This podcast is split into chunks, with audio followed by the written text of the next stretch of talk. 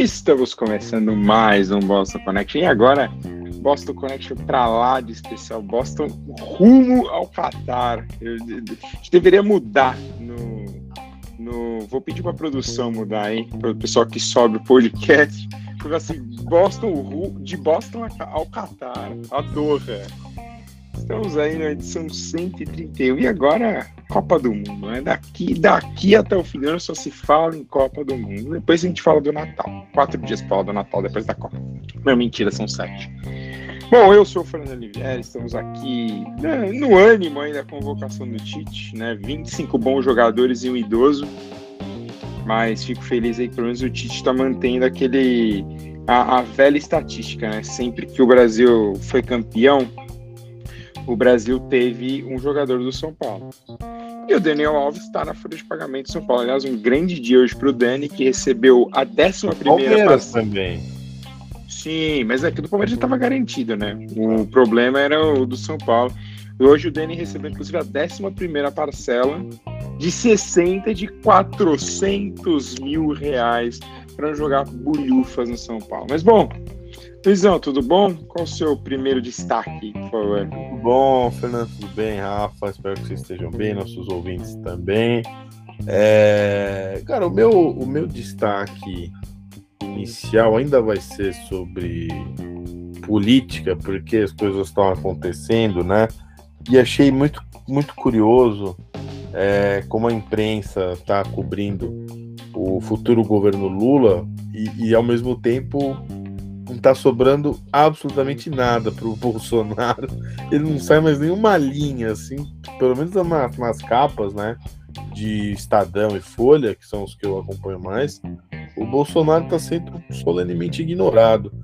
Para ver como é aquele, aquela velha máxima lá de Brasília, né? Que você vê o prestígio de um presidente da República na temperatura que o seu é, café lhe é servido, né? Então, o, o cafezinho do Bolsonaro deve estar bem gelado já, totalmente operação fim de feira para ele. E o curioso disso tudo é algumas edições atrás, aqui no nosso podcast, eu havia falado que, na teoria, o Congresso próximo seria mais hostil ao Lula, né, por ter eleito é, forças da, da direita muito conservadora, né, ao mesmo tempo, a gente viu nas últimas semanas muitas negociações, acordos tal, e, e o futuro governo Lula tá a marca de Noé, né? Já tá brigando todo mundo, a oposição vai se esfacelando. Por um lado, isso melhora o, esse início de gestão Lula, né, com o, com o Congresso, facilita a aprovação de matérias importantes. Por outro lado, a gente fica no mais do mesmo, né? Mudam só as moscas, né? Então, você vai ver velhas figuras da política que estavam bebendo com o Centrão até pouco tempo, voltando, fazendo acordos com o Lula. Fizeram com o Bolsonaro, vão voltar com os próximos presidentes. E, e na verdade, nada muda. Então, é.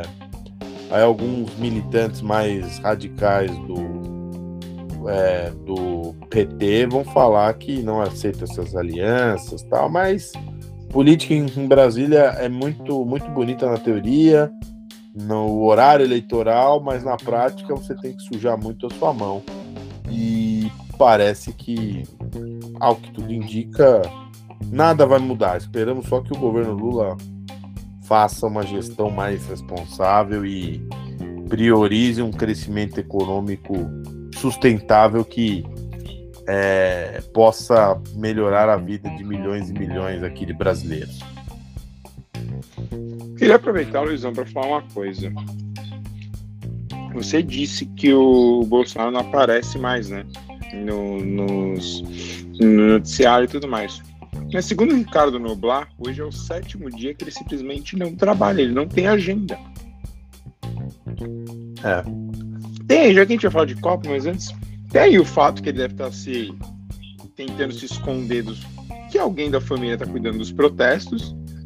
E mais que tem o fato também de que tem o, o grande relatório da defesa sobre as eleições que ele acha que vai, vai acabar com as eleições, que é uma grande mentira. Teve até uma nota do, de um site concorrente do, ao site do Rafa no mundo jurídico, não vou citar o nome em apoio ao Rafael, e fala que, pelo que eles já viram, o relatório não tem absolutamente assim nada que vá colocar em xeque a eleição. Muito mais sugestões para próximos pleitos, que deve causar um pequeno caos, mas nada demais. Bom, mas boa noite, Rafa. Tudo bom com você? Boa noite, tudo ótimo com vocês. Tudo bem também. Qual é o seu destaque, Rafael, inicial? Primeiro eu vou comentar um pouco do destaque inicial do Luiz, eu vou dar meu destaque inicial depois. É... Então, eu acredito que o, o, o, conjunto de alianças que o governo Lula tem costurado é, é, esperado, né? Porque é política, a política faz isso, política de verdade. O Bolsonaro, ele, ele tentou conseguir apoio no Congresso, inicialmente com base em alianças ideológicas, nada do boi, da bala, da Bíblia. Mostrou um erro absurdo, que essas pautas são completamente dissonantes da realidade. Então ele, o, o Bolsonaro basicamente priorizou facilitar acesso à arma, facilitar acesso a guerrilheiro de terra e facilitar privilégios à, à, à, evangélica, em vez de governar o Brasil. Então acho que essas costuras mais amplas institucionais com partidos de todas as os matizes ideológicos é uma volta à normalidade. Um diálogo institucional que que necessariamente é de muito mais alto nível do que essa coisa fisiológica de cortar madeira, vilagem de terra e, e, e, governar o Brasil a partir dos interesses desses bandoleiros. Né? Agora, o meu destaque inicial vai ser sobre a volta do Vascão para a Série A, um dos cinco maiores times do Brasil. Vasco. O verdadeiro time do povo do Rio de Janeiro, dos populares, da, da da, da massa mesmo. Gigante voltou, vem boladão ano que vem. Muito feliz com o retorno do Vasco. Bom, eu só tenho, eu tenho dois destaques aqui rápidos que eu queria fazer. Primeiro é que hoje temos um temos um novo brasileiro entre nós, né? O, aí vale a pena chamá-lo pelo nome, porque o Sir Lewis Hamilton agora é cidadão brasileiro, cidadão de bem, Hoje foi na Câmara, uma Câmara lotada para entregar o prêmio, obviamente. Nessa hora, todo mundo quer estar tá lá. Final de semana tem o Grande Prêmio do Brasil e faltam duas corridas para terminar a temporada da Fórmula 1. E o Hamilton veio ao, veio ao Brasil receber o, o prêmio, assim, uma placa, né? Uma, uma medalha. Tipo depois, é, e depois conheceu algumas pessoas Hum, e incluindo a irmã da Marielle. Então ela, ele sim, teve um encontro na embaixada britânica para pessoas negras e o Hamilton, obviamente, sendo o, o, grande, a grande, o grande nome. E aproveitando aqui, hoje estamos numa, numa boa discussão, né, com o craque Neto pedindo Gabigol e, e Dudu na seleção, porque ele, não, ele acha que o Martinelli não merece a vaga. E resgatar um vídeo do Neto em 2002 no, na Rede TV, saudade Luizão. A mesa tinha Candinho, Jorge Cajuru, Juca Kifuri e Craque Neto. Grande Candinho. E, e, e, o Neto tava naquela fase que ele pesava uns oito netos, né? E, e ele, cara, e ele pediu que o Rivaldo não fosse para a Copa de 2002. Rivaldo estava ali no auge, tá jogando muita bola no Barcelona, e o Neto pede nesse vídeo que não levem o Rivaldo para a Copa. Ainda bem que o Filipão não viu, porque o Rivaldo fez seis gols na Copa do Mundo, foi não, não teria lá pena social no, no, título. É, então, assim, ainda bem que não ouviu, mas Cara, já entrando nessa, nessa série, vamos esperar essa parte, assim, é... Sempre que tem uma convocação, principalmente no Brasil, vira uma grande discussão, acho que talvez é o principal assunto seja a convocação do Daniel. É... Mas, cara, essa história aí do Dudu ou do Martinelli, o Martinelli não pode ir porque ah, o Martinelli é... joga no ar, assim, cara, a ver isso. Martinelli é bom, a gente tem, tem um amigo em comum também que não gosta de novinhos na Copa do Mundo Então faz a Copa de Master, cacete. A Copa do Mundo é. é, é, é a, Copa, é velha história, a Copa do Mundo é momento. E, e, e o momento é, é esse, cara. O momento desses jogadores que estão bem. E, cara, eu acho que foi uma boa convocação, mas vamos, vamos por partes aqui primeiro. Alguém. Vamos por, por áreas, né? Goleiros, Alisson, Ederson e o Everton. Alguém tem alguma coisa para falar? Não, os três merecem. Exato. Acho que, acho que, cara, sei lá, é, discutir esses três é burrice, assim, porque Alisson e Henderson estão voando e o Everton, cara, eu, acho que junto do Cássio, o principal goleiro do Brasil hoje, que joga no futebol brasileiro, na verdade, né, pra não soar estranho. E, cara, é campeão de tudo. Vai falar o que do cara? Não vai levar? E além de ser coerente, né? Ele participou do ciclo inteiro da seleção. Exatamente. Foi titular em jogo eliminatória. É, o coerente seria levar, por exemplo, o Cássio, que vive um grande momento, mas não jogou para as eliminatórias. É, mas aí o Cássio teria pelo menos, né, Rafa? No caso do Cássio, o Cássio jogou, foi convocado em algumas coisas, então, assim, não seria um absurdo. É que os três estão, acho que, acima do restante. Ah, sim, sim. Bom, aí temos os laterais, talvez acho que a pior posição, é, pior área do Brasil. Danilo Alexandre, Daniel Alves e Alex Telles, cara, não gosto de nenhum dos quatro. Assim, o, o Dani talvez que é o melhor que nós temos, que já tivemos, porque eu acho que já não tá, no, não tá no ápice, né? Já foi, né? Mas os outros três, duríssimo, hein? Ah, Sim. É, e assim, o Daniel Alves, mesmo essa convocação dele por ser um líder, etc., eu acho que também ele já não tá nessa fase de, de ser um cara muito influente, o peso dele. Eu acho que ele já virou muito mais um virou muito mais um personagem do que um cara que tá interessado mesmo. Eu, eu achei. Eu, eu, tinha, eu achava que o Tite não ia levar o, o, Dani Alves. Concordo com você. Talvez a, a. Talvez não, é a, é a zona da seleção mais problemática. E. Mas é o que temos aí em outras há muito tempo. Lateral esquerda a gente tinha o Felipe Luiz, que também já faz tempo que não tá bem, já tá mais um. Mais Sendo um... Marcelo, né? Marcelo. Marcelo também já não tá mais no. Na sim, sim. Então, realmente é uma, é uma área muito problemática hoje. Não, o principal problema que eu vejo no Daniel Alves é talvez a coisa mais questionável o aspecto físico. 39 anos. Então, ao contrário do nosso amigo que gosta de idosos em Copa do Mundo, eu acho que, sobretudo no futebol moderno, Copa do Mundo é para quem tá, tá, na ponta dos cascos, cara, tem excelência física. Como diz o, nosso Lucha, quem tá com quem entra em campo com ela lá em cima. Então. Não tem. É, só lembrando uma coisa assim, né? Brincadeiras à parte o Tite convocou um desempregado, né? Isso é um ponto aí. Ajudou, ajudou a taxa de desemprego do Brasil. É, verdade. Porque Daniel, Daniel foi convocado como jogador do Pumas. Ele tem até contrato até o final do ano. Mas o Pumas já tinha sido eliminado do Campeonato Mexicano há um mês e meio atrás, começo de outubro, se eu não me engano. E o, ele não tá mais jogando.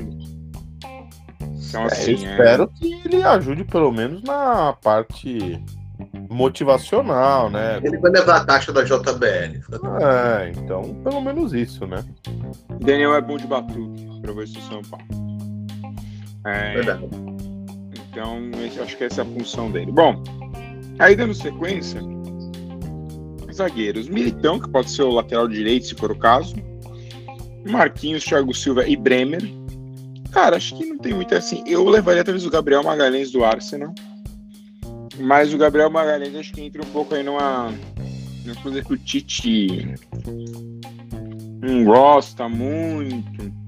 O Gabriel Magalhães rejeitou uma convocação, é, aparentemente para ver o nascimento do filho. E o Tite tem um pouquinho de problema, às vezes, com jogadores que pedem para ela não ser convocados. Já não é o primeiro caso, independente do motivo. E o cara acaba meio que abrindo uma celeuma com o Tite, do tipo, ah, é, não fui convocado e, tipo, Tite, ah, você não quis vir, então tchau. Mas assim, não, não acho. Convenhamos, há motivos e motivos. Exato. A gente tem uma convocação para o nascimento do filho é completamente normal. Não, e, e, às vezes assim, né, Rafa? Às vezes, sei lá, você pode não estar. Tá... Às vezes é um motivo pessoal, vamos dizer assim, simples. Às vezes, sei lá, cara, você tá com. Seu filho tá doente, não é uma doença grave, mas, cara, você não quer naquele Sim. momento você não quer ir porque, cara, tá, você quer ficar por ali. Então faz, faz parte, eu acho que. Você tá com um problema familiar qualquer. Exato. Essa, essa coisa do seleção a ferro e fogo é, é uma, uma visão muito arcaica do, do que é o futebol e do que é a vida das pessoas, né? Meu Deus. Imagina, é, sei lá, você tá, com, você tá com a sua mãe doente, você tem cabeça de jogar com, com, com Guiana Francesa, um desses jogos caça-níqueis do CBF, passa amanhã, mano, pelo amor de Deus. Não, e às vezes é isso, o Brasil já tá há tanto tempo classificado na eliminatória que, cara, às vezes também é isso, tipo, ah, não, meu, obrigado, tipo, ó, eu gostaria, mas sei lá, é isso que você falou, tem um problema aqui, eu vou ficar aqui, pelo amor de Deus. Mas bom, Luizão, alguma coisa a falar? Não, não, não. Acho que. Lembrei aqui, o Gustavo Gomes. Murilo. Uma pena que o Gomes é, é, do Paraguai, né? Mas como eu não acompanho muito o Bremer, então posso falar muito. Mas os outros três acho que são. Cara, o Bremer, Bremer tem feito bom, bom, bom, bom, bons jogos para o Juventus, apesar do momento da Juventus não ser aquela Juventus. É eu, é, eu só ia falar que até comentei no meu Twitter hoje que o pessoal do, do Globo Esporte estava fazendo uma bolsa de apostas de quem poderia surpreender na convocação. E, e, e eles falaram que o, o zagueiro Felipe do Atlético de Madrid poderia. Pô, é que não tô acompanhando o Atlético, então. Quem fala isso é, não está acompanhando o Atlético de Madrid. Não, não, não, mas eu vou. Não, assim, não bem, assim, não tá jogando. E o time inteiro não está jogando bem, então jamais o Felipe poderia. É que, é que eu acho que o Felipe talvez seria uma, uma cota de corte, entendeu? Caso precise acontecer alguma coisa, sempre lembrando que até 24 horas antes da estreia do Brasil, dia 24, ou seja, até dia 23, exatamente, o Brasil pode fazer qualquer troca com jogadores que estejam na lista dos 55. Ou seja, os outros 34, caso tenha uma lesão, alguma coisa clínica, o Brasil pode trocar o, trocar o atleta. Então, mas assim, cara, não, assim, eu acho que o Matheus Cunha faria sentido. É, acho que ele perde a posição pelo Pedro por causa do momento dos dois times, o Atlético no momento complexo e o, e o Flamengo voando aí no final do ano, ganhando tudo. Então, meio, meio difícil você falar, não, não levaria. Mas aí indo pro meio campo, Bruno Guimarães, Casemiro, Fabinho, Fred, Paquetá, Everton Ribeiro. Cara, só tenho meia dúvidas do Fred, assim. Não, não pelo Tite, porque o Tite já vinha convocando o Fred, mas porque eu não gosto muito do Fred, não. Eu acho ele bem ok. Também acho ele ok. E, e eu não sei, o Everton Ribeiro.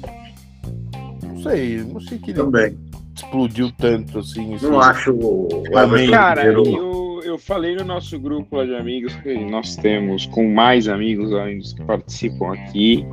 É, eu acho que o Everton Ribeiro vai muito para a Copa por um motivo. É, além do ano do Flamengo, isso ajuda. É, o Everton é meio que a cota do Renato Augusto.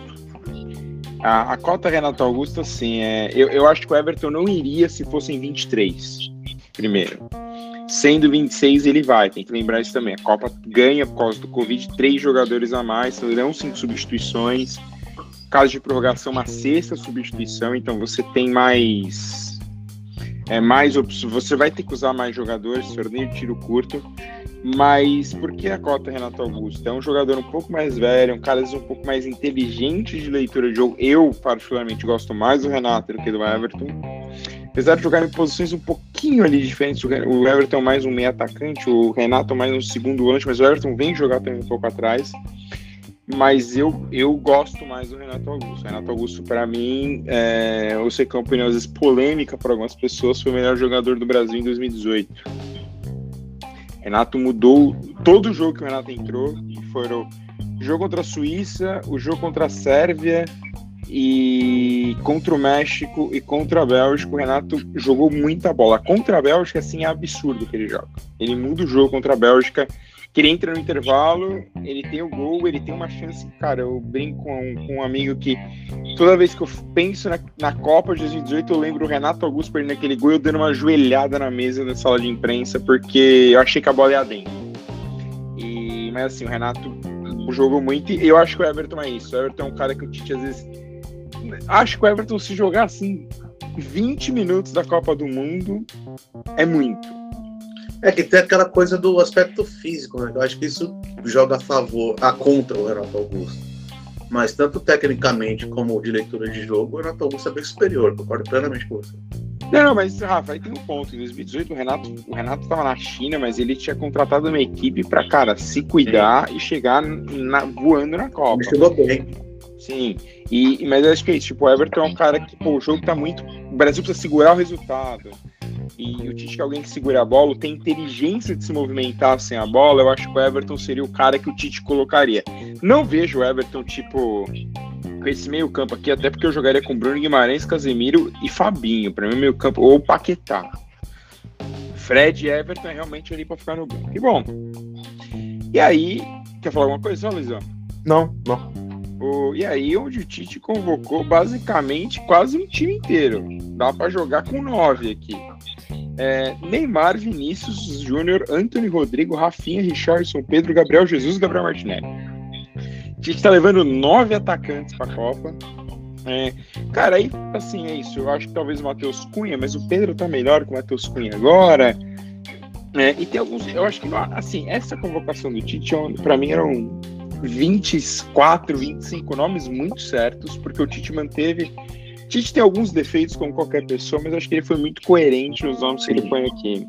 Então, assim, é, o Pedro ganha a vaga por merecer. Esse, esse meio fim de ano do Pedro aí é muito, muito bom. Cara, Neymar é, é o Neymar, né? Com todos os defeitos, com todos os problemas. Ele joga muita bola. O Neymar e... é um escândalo. É. Então, assim, eu espero que ele mantenha esse padrão que ele tá. Tá jogando muita bola no PSG. E, e, ele tá. Ele parece focado em jogar bola neste momento. O que ele vai fazer depois da Copa? Eu quero que se foda. É, eu acho que é o, talvez seja uma das últimas chances do Neymar em Copa. O chance Cara, real. Ele diz que é a última Copa dele. Lembrando, o Neymar tem 30 anos, Neymar é 31 agora, eu acho 30, porque o Neymar, se não me engano, é 92, porque ele é geração 92 com o Coutinho. Ele já cravou que não joga outra Copa do Mundo. Exato, o Neymar é 92, tem 30 anos. Ele falou que é a última Copa dele. Eu duvido, porque pra mim é só, só pra chamar atenção. É novo, né? Dá pra chegar com 34 bem. Não, é, é e, e às vezes que ele, ele, nem precisava se colocar. Não, e, e, às vezes, cara, tem um grande ponto. Às vezes, tipo, você pode, tipo, às vezes se você tiver inteligência, e aí que é o ponto do Neymar, às vezes de tipo pô, que, que eu acho que faltou num período da seleção é esse tipo de cara ser banco na seleção. Pega a seleção de 2014 e põe, por exemplo, assim, dois caras que naquele momento, um cara, é, dois caras que estavam bem naquele momento, sei lá, um Kaká e um Ronaldinho no banco. Não tô falando que eles iam garantir título pra seleção, não é isso. Mas num 7x1 da Alemanha, sai o Neymar machucado contra a Colômbia, você põe um cara desse para jogar. Sim. Você põe um peso em campo. Não tô falando que podia ser 12 a 1 para a Alemanha. Mas ali você falou, pô, tinha o Ronaldinho. Você protege alguns caras que talvez não tivessem nome por torcedor brasileiro. Não, você olha pro lado e você vê o Ronaldinho, né? Os caras olharam pro lado e viram, com todo o respeito do mundo, o Bernardo. Exato. É, é diferente. Então é isso. E, e 2010 também. 2010 a seleção tinha um time ok para ganhar uma Copa, com chance. Só, cara, não tinha nome de peso. Tinha, tipo, ah, Luiz Fabiano no ataque, tinha o Maicon, lateral jeito que eram caras que jogavam bem, mas impõe respeito internacionalmente. Tipo, não o Neymar chegando, não o Alisson, não o Thiago Silva, no próprio Daniel Alves. Então, aquele cara jogasse e fala, pô, Daniel Alves tá do outro lado, entendeu? Fala, Luizão. Então, eu queria só falar da lista dos atacantes do Tite. É, o pessoal fez também muito, muito. Ele teve uma fase muito boa, realmente, o Pedro, mas eu achei que ele deu uma caída nos últimos tempos. E, e como a gente está falando de coerência, é claro que não seria nada coerente o Tite fazer isso mas eu acho que um dos grandes injustiçados dessa convocação que não foi levado, não foi lembrado, cara, que para mim foi o melhor jogador do Campeonato Brasileiro foi o Scarpa. E, e que fez um campeonato muito bom. Eu acho que deveria pelo menos ser lembrado aí, até por ser um cara que, é, como o Everton, como o, o próprio Pedro, poderia ser lembrado. As chances seriam nulas de ele entrar na Copa, mas acho que faltou um pouco de lobby aí pro, pro Scarpa. Eu acho, acho, que, o, por exemplo, o Scarpa faria mais sentido para mim do que o Everton Ribeiro. Mas aí tem o lance do Scarpa não ser convocado, né? Pode falar, Fê. É isso que eu ia falar, eu ia falar exatamente isso. Pode Porque é isso, para mim é o ponto que me pega do Scarpa é que o Scarpa não foi convocado. E, e para mim, eu, se fosse um jogo de eliminatória, uma fase, uma Copa América, eu acho que o Scarpa poderia estar, porque eu acho que essa fase final do ano também do Scarpa é muito boa. Mas aí ficaria aquela briga, talvez, entre Everton Ribeiro e Scarpa. Quem se eleva? entendeu? Então você ficaria nessa essa dúvida. O Tite tem testado em alguns jogos uma tática um pouco ousada, que vai ser muito difícil, acho que o Brasil usar na Copa do Mundo, sem uma necessidade de resultado, ou fez com uma seleção muito fraca, que é abrir 4, 5 atacantes, jogar meio que num 3-2-5 ou num 3 ou até num 4-2-4. Cara, que é ousadíssimo se você pensar. Perigo à vista, hein? Perigo não, não, é, é, ele deu a entender já em outras entrevistas que ele faria isso em jogos talvez um pouco. O Brasil tivesse com um pouco mais de possibilidade. Por exemplo, o Brasil tá ganhando de 2 a 0 da Sérvia. Vai meter o time para frente para tentar ver o que acontece. Acho isso bom. Importante você ter estratégias que é, é só um, abrindo um parênteses aqui, por exemplo, uma das coisas que sempre me chamou muita atenção no, nos times do Guardiola, principalmente na fase áurea do Barcelona, que é pro bom e pro ruim. O Barcelona, quando estava perdendo o jogo de Champions, o Barcelona não acelerava o jogo, não desesperava. O Barcelona continuava tocando bola e buscando espaço. É bom porque você mantém o controle, eu acho um pouco ruim, porque, cara, tem hora que você tem que pro abafo e ver o que acontece. Sim. Sem o abafo, o Barcelona teria virado os, os 4x0 no PSG, entendeu? Então, assim, eu acho que tem que, ter, tem que ter os dois pontos, mas acho bom a seleção ter opções de abrir três caras, abrir cinco caras, cinco atacantes lá, meu. Bola no pau passar do meio campo, vocês têm que correr. E Mas, bom ponto nessa lista de atacantes, só para terminar, Rafa, é, cara, a nossa lista de atacantes tem muito cara veloz. Martinelli, Richarlison, o Rodrigo, o Antônio, o Vinícius, o próprio Neymar. Então, assim, temos é, qualidade, talvez talvez faltou um pouquinho dessa diferença, assim, aquela que a gente gosta de falar, aquela brasilidade em 2018. Mas fala aí, Rafa. Um, um, um aspecto da convocação dos atacantes, que você falou, são seis, né? Sim, não, são nove atacantes. Tipo, nove atacantes. Considerando caras que jogam ali na, na do meio, meio atacante para frente, porque por exemplo, o Neymar pode jogar tanto nas pontas sim, sim. como atrás, assim, mas como atacantes são nove. Tirando o Neymar e o Pedro, que tem uma certa dificuldade de, de compor o jogo e de, e de marcar, todos os outros nomes representam o futebol moderno. São atacantes rápidos, técnicos, velozes e disciplinados taticamente. Então não é uma, uma convocação completamente porra louca. É, não, mesmo, exato. É, mesmo o atacante, o Vini Júnior compõe bem, marca. Sabe? O pessoal é comprometido com, com o esquema tático. acho interessantíssimo esse aspecto da seleção, que talvez tenha faltado em outras seleções, outras Copas.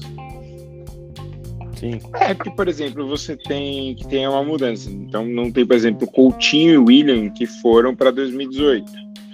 É, eu acho o William jogou bem, mas eu acho que o William já estava naquele ápice William que, que ele já tinha tido ali no, na carreira, que é normal. E, e, cara, o Coutinho, eu acho que o Coutinho, assim, o Coutinho agora é um jogador de clube, talvez ele volte um futuro pro Vasco e tal, mas é, eu acho que ele acabou se machucando aí no último domingo e perdeu a Copa, mas assim, Coutinho é um bom jogador. Coutinho é um cara que tem. Então, talvez o Coutinho tivesse tirado o Everton Ribeiro da Copa. Sim. Só que eu acho que, tipo, o Coutinho já não é mais aquele cara que talvez não. foi em 2018, ou poderia ter sido um pouco antes, ele na época de Liverpool. Que a carreira deu uma deu uma Mesmo em 18, ele não é, ele foi muito bem, mas foram também muitos lampejos, né? De algumas partidas ele foi muito bem, outras foi mais apagado. Como é a, como é o, o atleta mesmo? Acho que fazer a hora dele foi no Liverpool, sem dúvida nenhuma. E, e depois a gente teve o Barça, teve o Bayern e tal, aí muitos altos e baixos. É, então, então assim, acho que Tite mantém uma coerência aí, cara, entre a grande discussão, né? Que é o, o nosso querido é, Daniel Alves. Cara, assim, não tenho muito o que falar do Daniel. Acho que o Daniel, o Daniel tem história. O Daniel não é um absurdo o Daniel ir para a Copa, porque o Tite sempre convocou o Daniel. O, o Tite tem essa, essa cultura italiana de futebol que é você dar a faixa para o cara mais velho. Então, se o Daniel jogar, o Daniel deve ter a faixa. Se o Thiago jogar, o Thiago provavelmente vai ser titular. Daniel Alves tem como. Cara, eu não cara. acho, mas é que entra a questão. O Danilo não, eu não acho o Danilo seja lateral para a seleção. E aí vai vir aquela velha história que o Tite ama falar que os, a, os termos da moda, né? Então, o lateral construtor que é o lateral que sai ali, vem pro meio, cria jogada, trabalha. Bom, o, é que a gente concorda que é a nossa área mais frágil, as laterais. Né? Assim, mas eu não acho, por exemplo, o Daniel, cara, o, assim, os, o Casemiro e o Bruno Guimarães, principalmente, quando jogarem, ou até o próprio Fabinho, vão ter, se o Daniel jogar, vão ter muito trabalho para cobrirem o Daniel. Porque o Daniel, o Daniel gosta de avançar, então você tem que preparar o seu volante para cobrir ele automaticamente. É, eu não acho que o Daniel vai. Eu não acho que o Daniel vai entrar. É, eu também acho que o Daniel vai para uma função de coach. Tipo, acho que o Daniel vai ser meio que a voz entre o Tite e o elenco. Também acho. E, e ao mesmo tempo vai ser o cara que vai que vai discutir algumas, tipo, talvez assim, ajudar a seleção em alguns momentos. Mas no momento de pressão, o Daniel pode ser um cara. Lateral, hein? Cara, eu gosto do Militão no lateral. O Militão, o Militão, assim, ele tem uma coisa, né? Que é. O Militão no São Paulo jogou de volante. Ele já jogou de lateral no São Paulo no Real. E ele joga muito bem de zagueiro. Ele só, ele só não gosta de pagar pensão, é só burro. Mas aí são outros 500, vida pessoal. É, cara, assim, só abrindo outro parênteses, eu tô indignado que ele vai pagar 7.700 reais de pensão, mais os gastos filha um cara que ganha por ano 60 milhões de reais. Mas tudo bem, deve ser difícil, né? Ajudar a sua própria filha. É, então, assim, cara, então acho que é muito. Passa passa muito por isso de você. Rafa, depois se você quiser falar, você tá no mute só, tá? É, só, tipo, passa muito por isso de, tipo, cara, eu acho que o Militão. E, e aí, então, que é aí que entra a minha dúvida. Por que talvez não levaram mais um zagueiro bem que o Bruno Guimarães pode jogar ali de zagueiro se precisar saindo, mas seria melhor você levar mais um zagueiro? Garantir que caso, sei lá, o, o Danilo estoura, você tem só o Daniel e o Militão. Aí só que você fica com um zagueiro só no banco. Com o Zé, que você tem 26, você não tem mais os 23, você teve três posições a mais. É, assim, apesar de todos muito bons, teve um excesso de atacantes, né? Cara, são nove. É, foi um pouco exagerado. Né? E se você minha, pensar, é igual eu falou, são atacantes modernos, mas, cara, gostam de jogar pela ponta, ajudam a defender. Né? Não precisavam levar todos. Mas são muitos para falou. E a defesa tá desprotegida. Que é a nossa parte, a, as alas, né? É a parte mais frágil da nossa solução. Então, então por isso que eu acredito que, assim, óbvio. Né? Tite, em 2012, ganhou uma Libertadores invicto e sabendo jogar Libertadores fechadinho e contra-atacando muito forte. Se o Tite seguir o que o grande mentor dele gosta, que é o Ancelotti, tá fazendo no Real de defender em três toques aí na cara do gol, cara, assim, diria que é quase impossível você segurar essa seleção. Você imagina, sei lá, um Brasil e Portugal, Portugal atacando o Brasil, 1x0 Brasil. sei lá, o Militão dá no Neymar, o Neymar já enfia uma bola no Vinícius Júnior, cara. Quem pega? Então, assim, é, é uma possibilidade do Tite querer fazer um time jogar muito para frente, muito avançado e, e, querendo esse tipo de jogo. Mas, por outro lado, é isso. Eu acho que as nossas laterais, e a gente perdeu os laterais. Né? O, o Daniel Alves, ele falou, apesar da empáfia que ele falou isso, e ele tem razão. Ele e o Marcelo, eles mudaram a posição de lateral. Porque eles eram habilidosos o suficiente para jogar de meia. O Daniel tentou isso depois, mas obviamente não deu certo. Mas eles eles, eles eram velozes para ser lateral e cruzar. Então, assim, e esses caras mudaram, porque você tem o próprio Lan, que jogou assim no Bayern, na Alemanha, só que talvez mais como volante, o Kimmich, que o Guardiola transformou num lateral direito, ok, num senhor volante. Então, assim, você tem esses caras que saem para jogar. O Guardiola gosta de lateral, que vai para o meio, que é o que o Tite faz, e saia jogando. Mas a gente tem os laterais que são, cara, eu acho eles bem ok. Mas mantém o padrão que o Tite levou nas eliminatórias inteiras. Sim. Entendeu? Ah, é. Ah, é porque o Tite nunca quis levar o Dudu. Cara, ele tem um problema com o Dudu e ele não leva o Dudu. Ponto. Sim. Ele tem o. Ele quis levar o. Por exemplo, ele não levou, sei lá, o Marcos Rocha, o Rodinei. Cara, mas ele nunca convocou esses caras. Sim. E para mim o Marcos Rocha foi muito bem essa temporada, mas muito bem. Sim. Como o Rodinei, apesar das brincadeiras que se fazem com o Rodinei, o Rodinei jogou muita bola esse ano. E não é só pelos títulos Fora, do Flamengo, ele jogou muita bola. E o Marcos Rocha tem o lateral monstro? Que é uma arma. Aí, se o Cuca fosse técnico da seleção, o Marcos Rocha estaria na seleção. O lateral monstro. E tem também, obviamente, tinha nessa lista, mas acho que muito prejudicado por excesso de lesões nos últimos anos, tinha o Fagner. E o, o, Tite sempre convoca. Mas eu achei só um parênteses do Rafa falar, falar, eu achei engraçado, acho que eu vi um tweet de um perfil corintiano, não lembro qual o perfil agora, falando que se o Fausto Vera não fosse convocado, provaria que a seleção é um, uma, é uma, A convocação da seleção é um ambiente de empresários tóxicos. Mas aí, só lembrando, Fausto Vera é argentino, então Fausto Vera não poderia jogar pela seleção. Inclusive, Fausto Vera já serviu a seleção argentina, então Fausto Vera jamais poderá jogar pelo Brasil. Acho que nem queria fazer isso.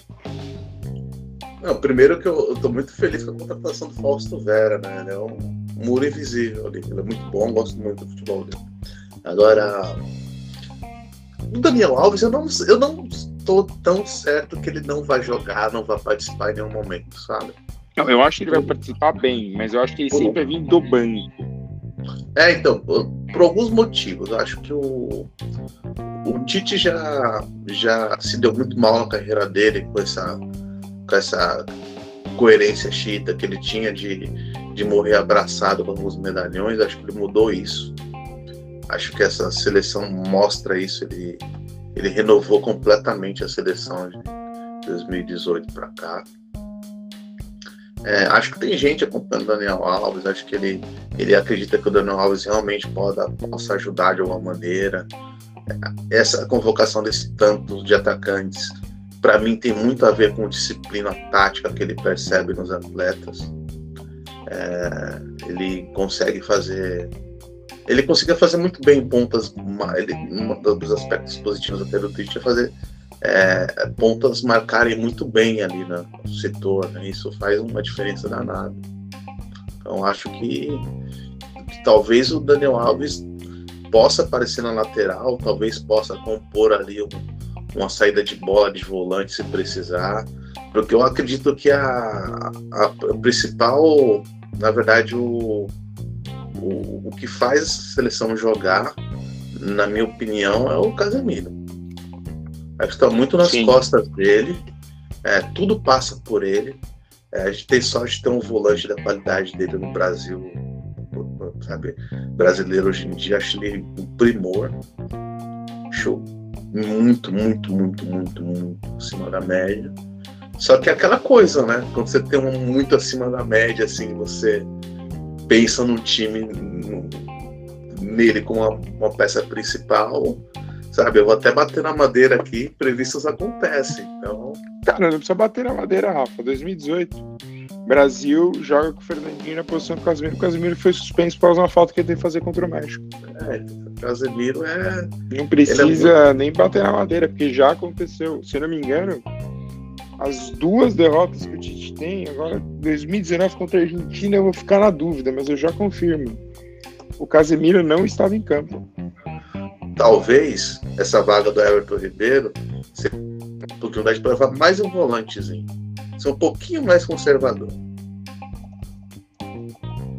É, então, talvez pudesse ser isso, entendeu? Porque o, o Everton, cara, é isso. O Everton é um cara que, para mim, eu acho que ele vai ele vai ajudar muito a seleção, mas talvez em outros aspectos, para tirar é. pressão, talvez esse tipo de coisa, e não por porque ah, o Everton tá jogando demais, esse tipo de coisa.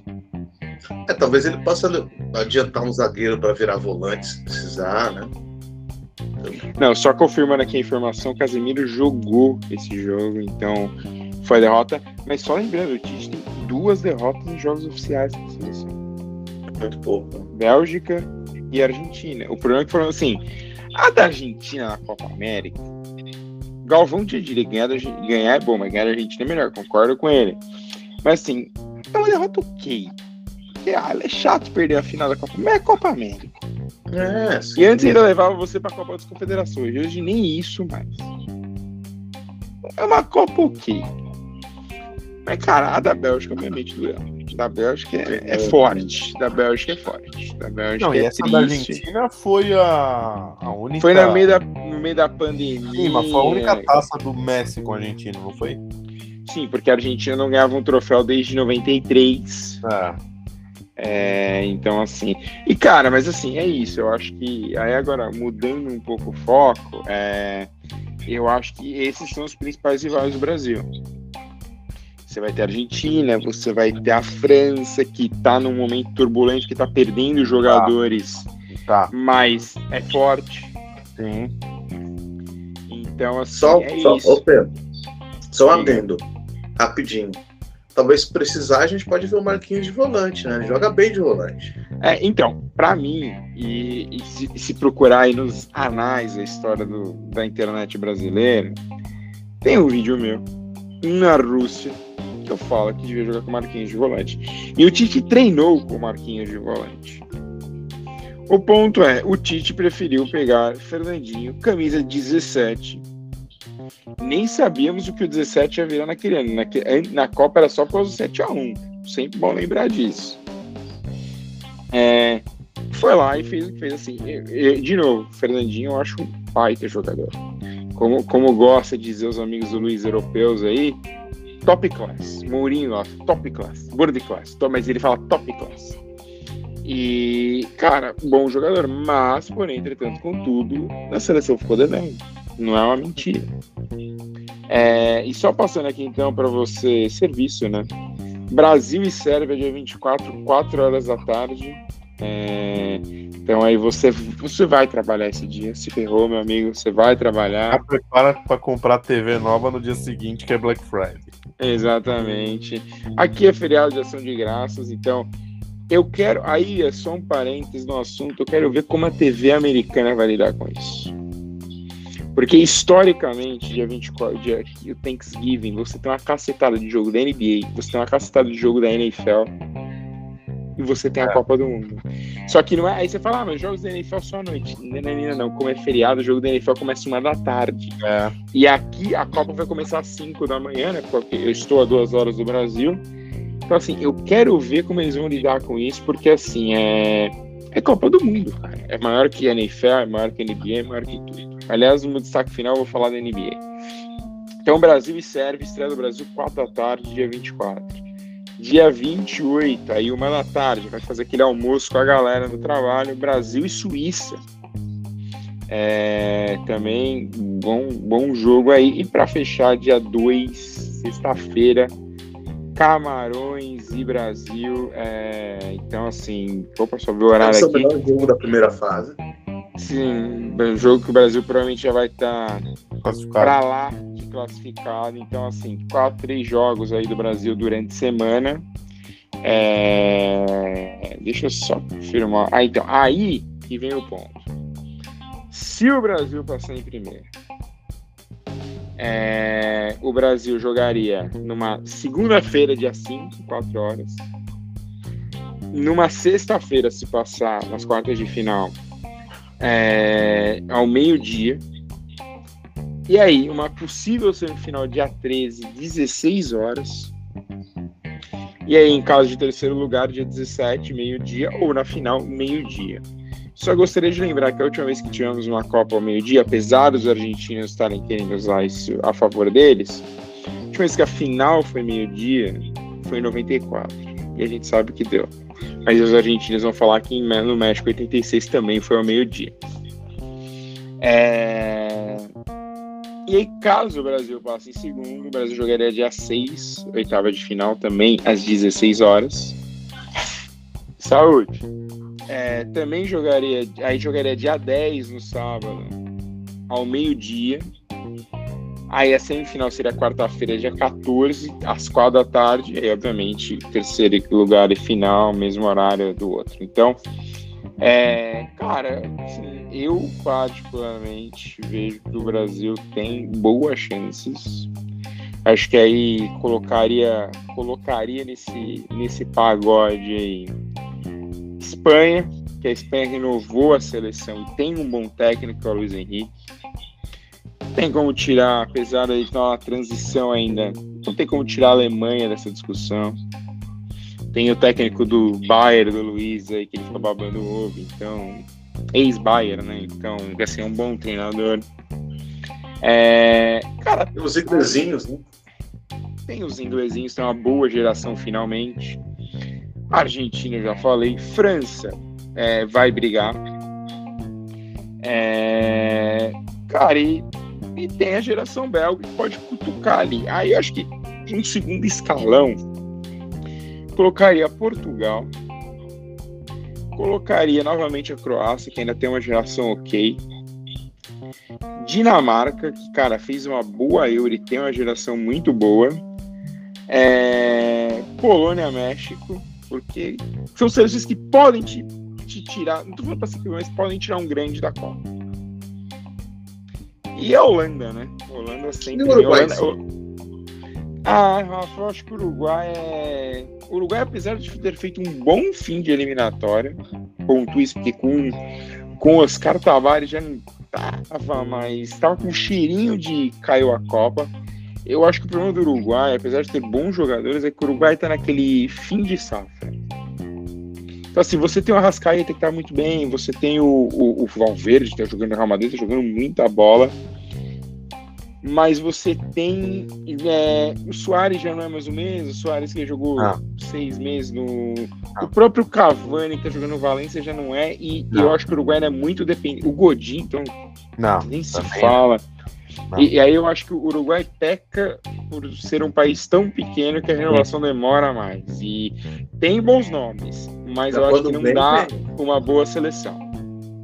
É mas eu, eu adoro o Uruguai, amo o Uruguai, mas infelizmente acho que é o que você falou, tá naquele processo de fim de safra e não sei, sim. Porque se, se a gente pensar, uma classificação vai ser um milagre, né? Não, pode, acho que passa, pode passar, deve passar a fase de grupos.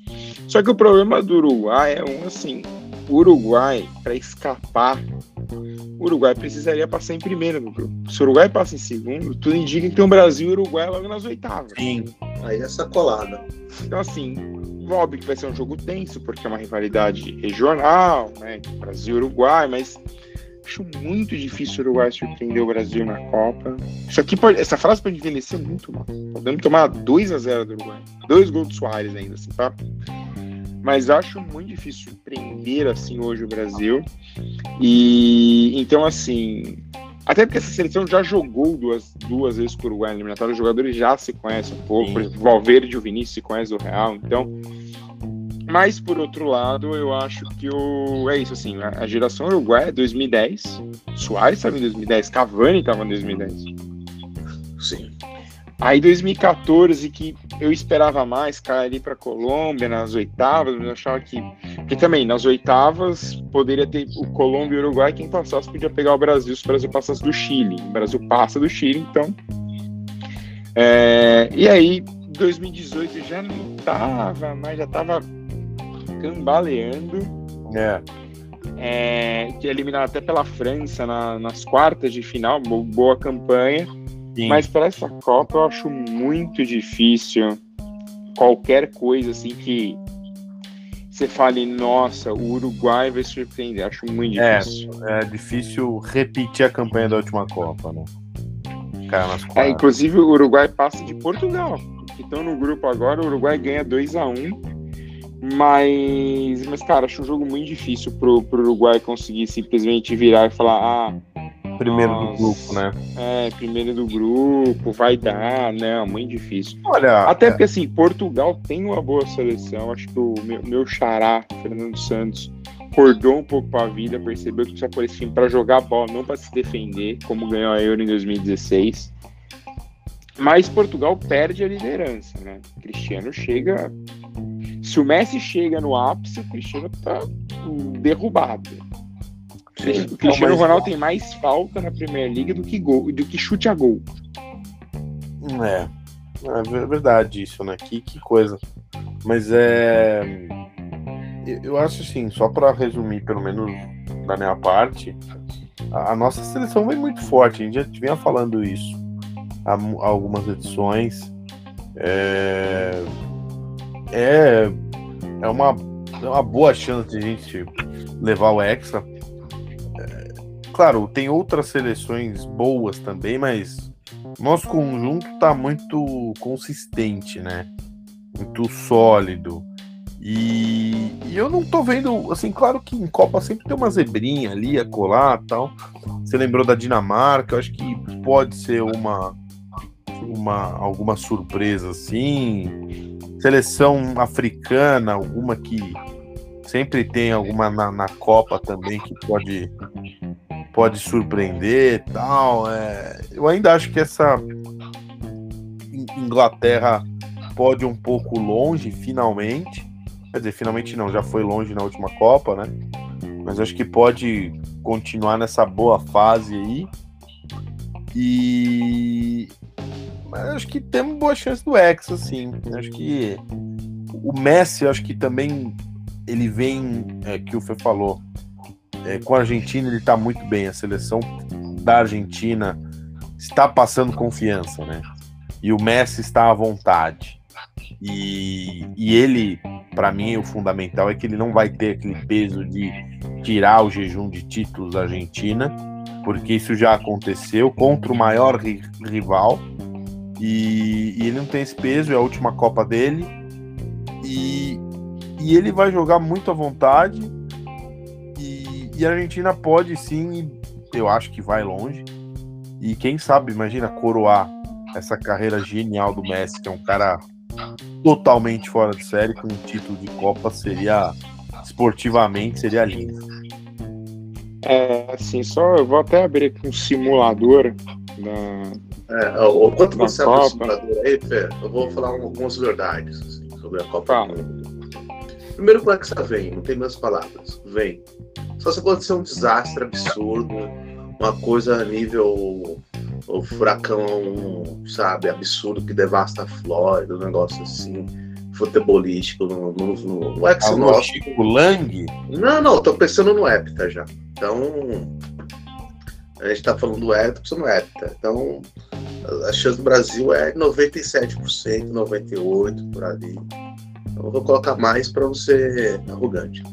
É, teremos uma eliminação frustrada da Inglaterra, para variar. Então, vale apostar qual o hino da derrota que eles vão eleger esse ano. Então... God Save the King. Vai ser King. Ah, então, será?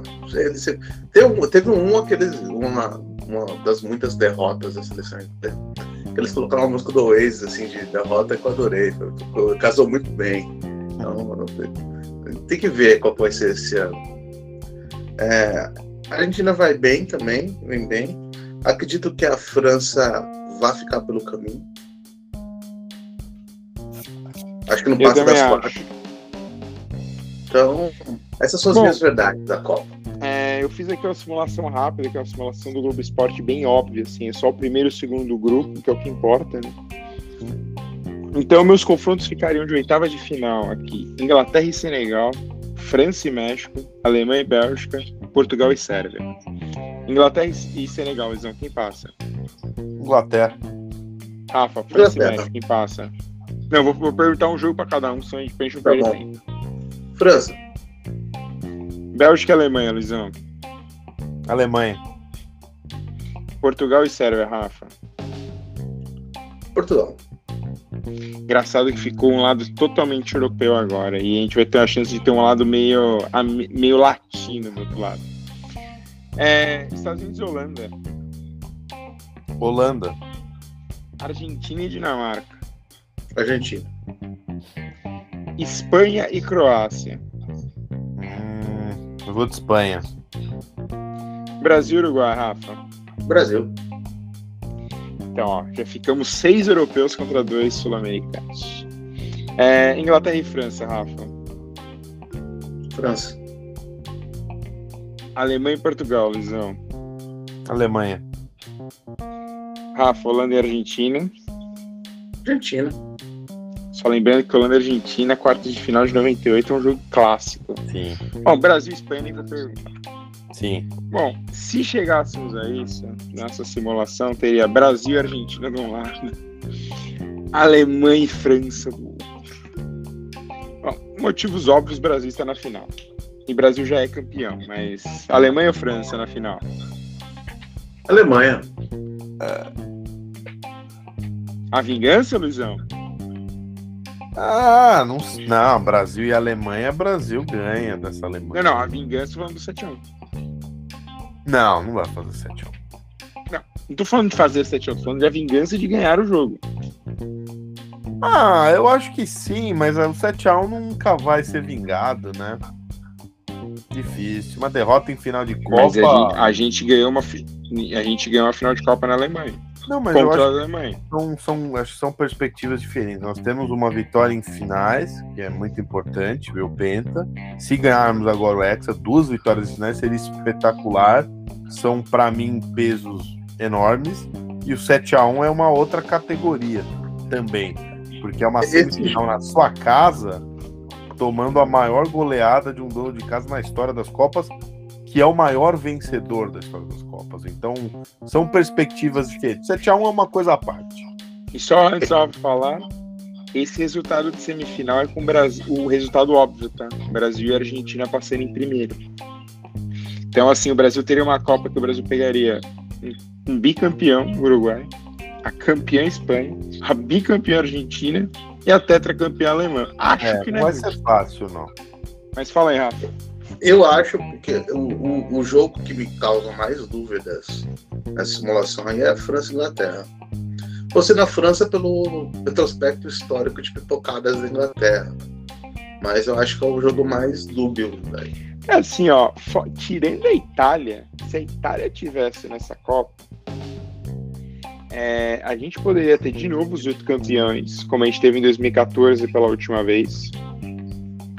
E a gente poderia ter umas oitavas de final com, sei lá, se tirasse Portugal, poderia ser, por exemplo, Portugal, Alemanha, França, é. Inglaterra, Brasil, Espanha, Argentina assim, e só perdendo o Uruguai, entendeu? Mas você essa... poderia ter os oito. É, se Brasil e Argentina na semifinal, ser um jogo espetacular, um, um, assim, uma questão de nervosismo, porque, claro, a Argentina é a freguesa histórica das nossas do, do nosso país. Mas eu acho que a derrota na Copa América fez a Argentina crescer muito. E Mas tem um detalhe, o é. Tite não ganhou da Argentina desde que o Scaloni assumiu. Então, e, e, é no, e é muito claro como a Argentina virou uma seleção muito melhor que o Scaloni. Muito claro isso. E como eu falei, o Messi está à vontade, não tem mais peso de tirar a Argentina de fila de título, e essa semifinal eu acho que vai ser uma guerra de nervos. E, e obviamente que a final da Copa América vai ser rememorada, sem dúvida nenhuma. E e assim, para mim seria semifinal do sonho, seria assim, eletrizante. Eu acho, por exemplo, que o nervosismo é muito mais argentino, tá? É, sim, nem sim, sim, não, Rafa. Nem, não. Nem a final da Copa América. Então. Eu acho que sim, pela, pelo peso da Argentina não ter uma Copa desde 86, talvez pelo peso do, de ser talvez a última Copa do Messi. Esse sim, muito provavelmente a última Copa. É, eu acho que por isso sim, mas por outro lado, o Brasil tem. Cara, é, é o rival histórico, perder. E, e, o Brasil vem de, de doídas derrotas em Copa. Porque depois do título de 2002, é eliminação patética para a França não pela França em si, mas pelo, pelo ambiente que o Brasil formou em 2006 e pelo time que tinha. 2010, aquela derrota para a Holanda que ninguém entende até hoje. 2014, como a gente já falou aqui, e 2018 para a Bélgica. Então, assim, você tem derrotas pesadas em Copas. Ah, mas o cara de 2006 não está nessa seleção, mas você carrega o peso. Ah, mas. Do mesmo jeito que você carrega os cinco títulos, você carrega essa, essa, essas vergonhas no caminho.